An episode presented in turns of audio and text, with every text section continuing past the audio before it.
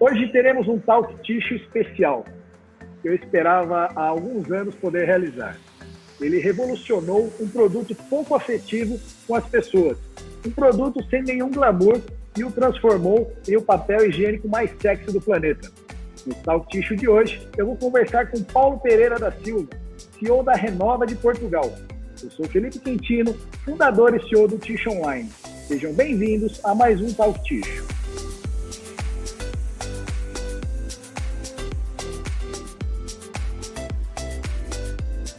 Paulo, para mim é uma honra hoje e um prazer muito grande poder estar falando com você nesse Tissue.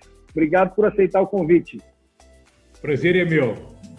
Prazer é meu, Felipe. Sempre um gosto falar com você. Ah, legal. Obrigado, Paulo. Paulo, eu gostaria de começar a nossa conversa ah, com você nos contando um pouquinho ah, como que a Renova se transformou aí no principal case de papel tixo do mundo. Ah, que bom. É simpático dizer isso. Deixa-me ver. A Renova é, é, é, uma empresa com, muito, com muitos anos, ah, em Portugal desde o princípio do século XIX, e era uma empresa de papel, de escrita, embalagem, packaging, esse tipo de, esse tipo de produtos. Okay. E nos anos 60 começou a fundar em Portugal o mercado de produtos de ticho em, em Portugal e desde aí a Renova é a marca um, líder e é a marca fundadora e líder desde, desde aí desse mercado. Pronto. Mas estávamos só em Portugal. Portugal é um país muito bonito, mas é muito pequenino, somos 10 milhões, uma coisinha ah. mínima. e no, num certo momento pôs-se aqui a, a, a questão do nosso desenvolvimento.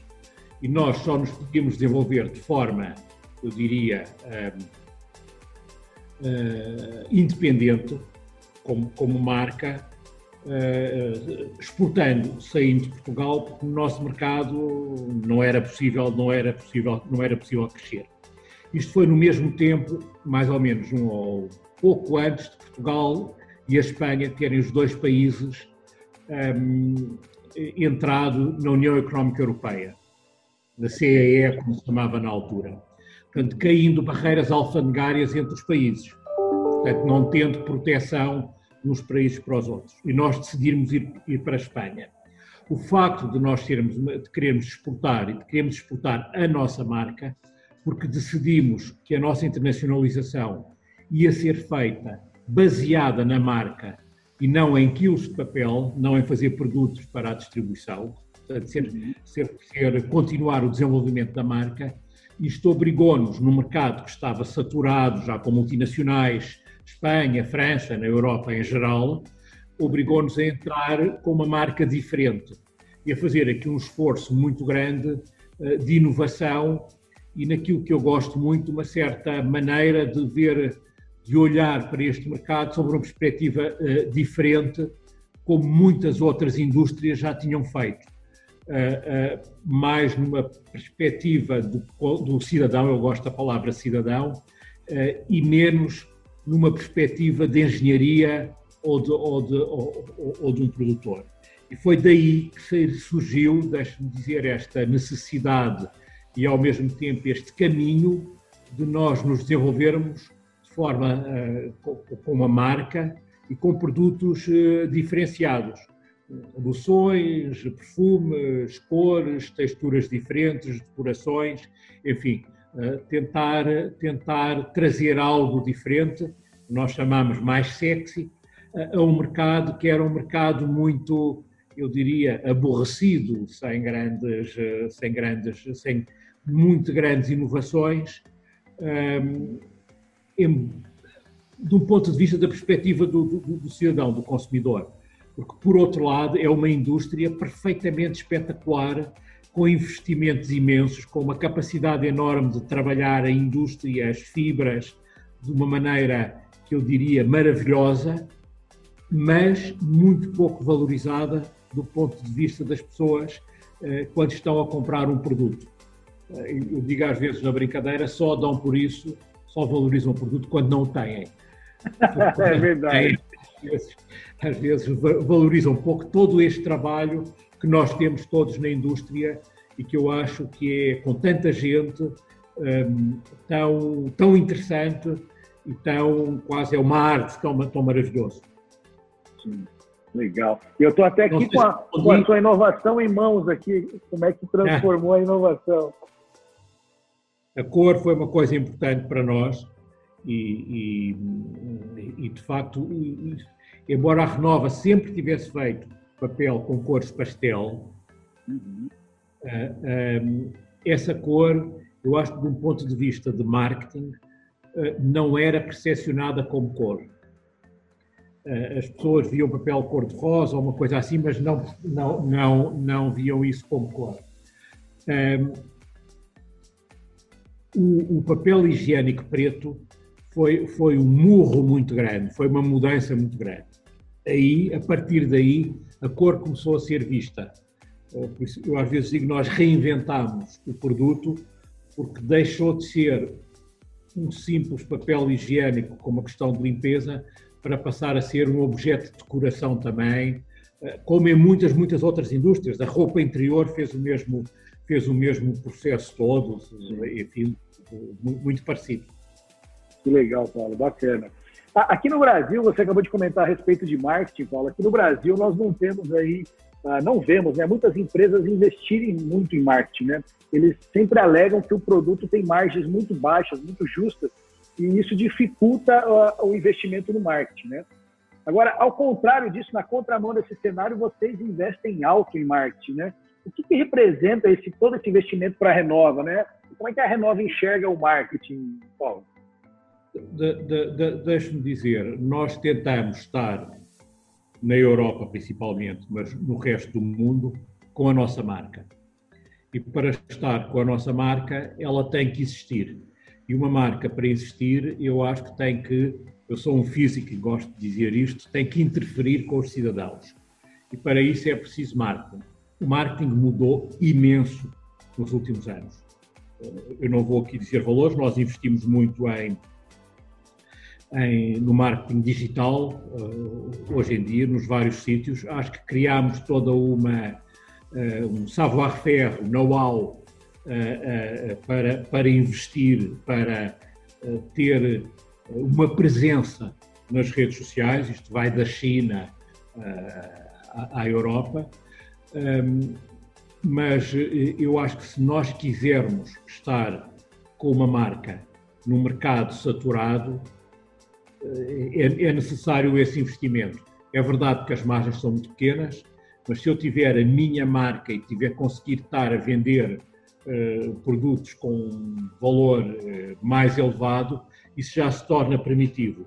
Se eu tiver a fazer uh, uma marca de distribuição de, uma grande, de um grande retailer, obviamente não consigo, porque não tenho, não tenho essa possibilidade. Nós temos que usar muita, eu chamo-lhe um, inteligência e ingenuidade para conseguir uh, uh, trabalhar o marketing destes produtos uh, e, e, isso é algum dos nossos know-hows que se foi construindo ao longo, ao longo do tempo até chegar a um ponto que eu acho que são os nossos próprios fãs que querem, precisam dessa alimentação. Portanto, torna o assunto mais fácil porque existe essa, essa procura. Legal. E, e, os próprios fãs, como você chama, eles acabam ah, esperando alguma coisa nova da Renova, né? Eles sempre estão buscando, esperando o próximo passo que a Renova vai dar com relação ao marketing e tudo mais, né? Eu devo dizer que é, são muito, muito exigentes. Porque, porque se nós fazemos alguma coisa eh, que não consideram que está à altura da surpresa que querem, uh, somos penalizados por isso. Sou capaz de escrever e dizer, não, mas isso não é aquilo, não é renova. Portanto, existe aqui essa enorme pressão, essa enorme exigência da parte dos nossos fãs, uh, que põe uma certa pressão na organização toda. Que legal, é que legal. Muito bacana, Paulo. Em algumas entrevistas suas aí que eu pude acompanhar, Paulo, você sempre diz que o UAU está na, nas equipes, né? É, nas pessoas. E você acredita que esse é o grande diferencial da Renova, as pessoas? Eu acho que de todas as organizações a diferença está nas pessoas, porque cada vez mais o acesso a máquinas é fácil. é, se calhar é conseguir ter dinheiro, enfim, é, é, para comprar coisas, mas muitas das tecnologias estão um, neste momento uh, acessíveis a toda a gente, da China ao Canadá, a todo lado.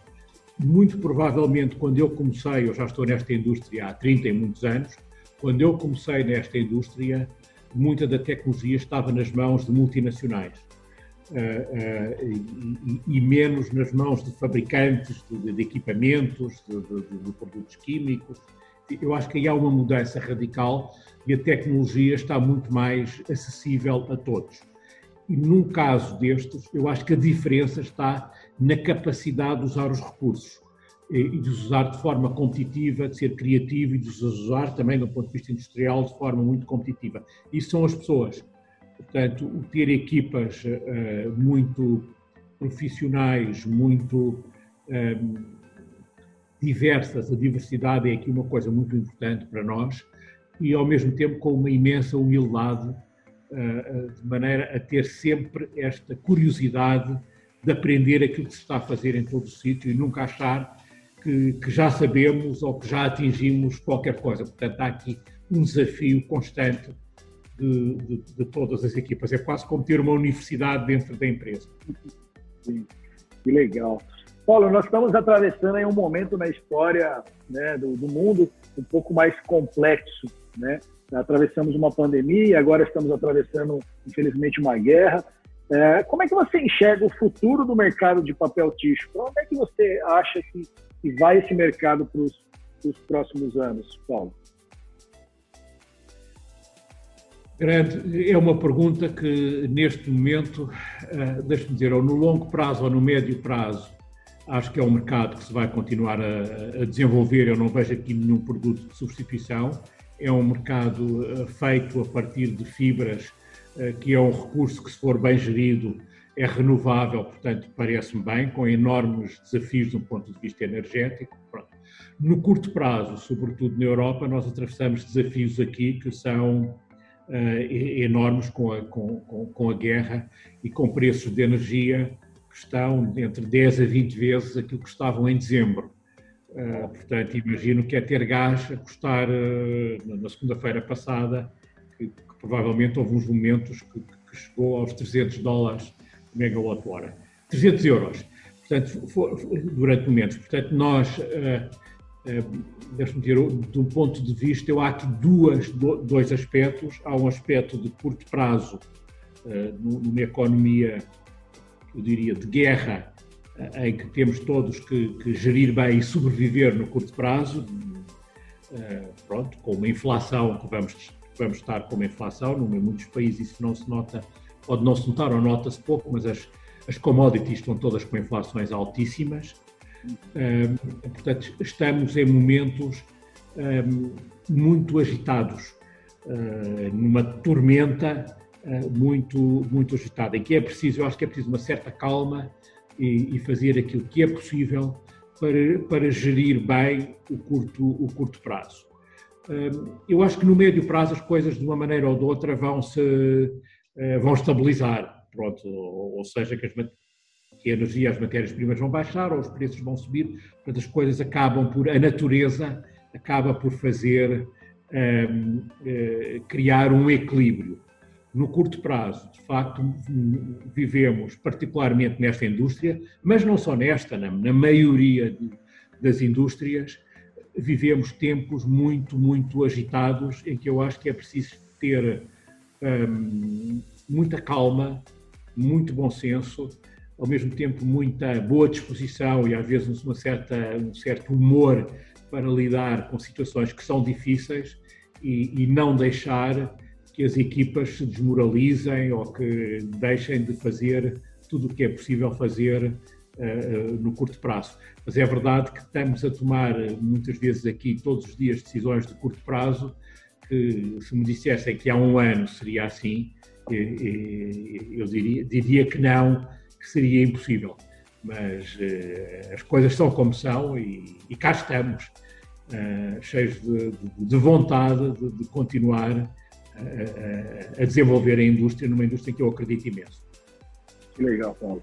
É, é bem isso mesmo. Então, uh, Paulo, nós estamos encaminhando aqui para o final aqui do nosso Talk Tissue. Eu gostaria que, que, se possível, você deixasse alguma mensagem para o fabricante de tixo aqui do Brasil que está nos assistindo agora. Ah, o que é que eu posso dizer para o fabricante de tixo no Brasil? Que eu adoro o Brasil, eh, e, que é um mercado imenso e, e às vezes, eh, quando comparo o mercado brasileiro com o mercado uh, português, uh, eu acho que a indústria no Brasil não tem a noção de que é um mercado que tem a dimensão, não sei, de metade de São Paulo. Uh, portanto, isto é um mercado mesmo, mesmo, mesmo, mesmo muito, muito pequenino. Eu acho que a indústria brasileira tem tudo para ser uma indústria fortíssima e, e, e, e desenvolver-se bem. Tem as pessoas, tem talento, uh, como se calhar nenhuma outra parte do mundo, tem matérias-primas, portanto, tem dimensão, uh, tem tudo, há que aproveitar isso.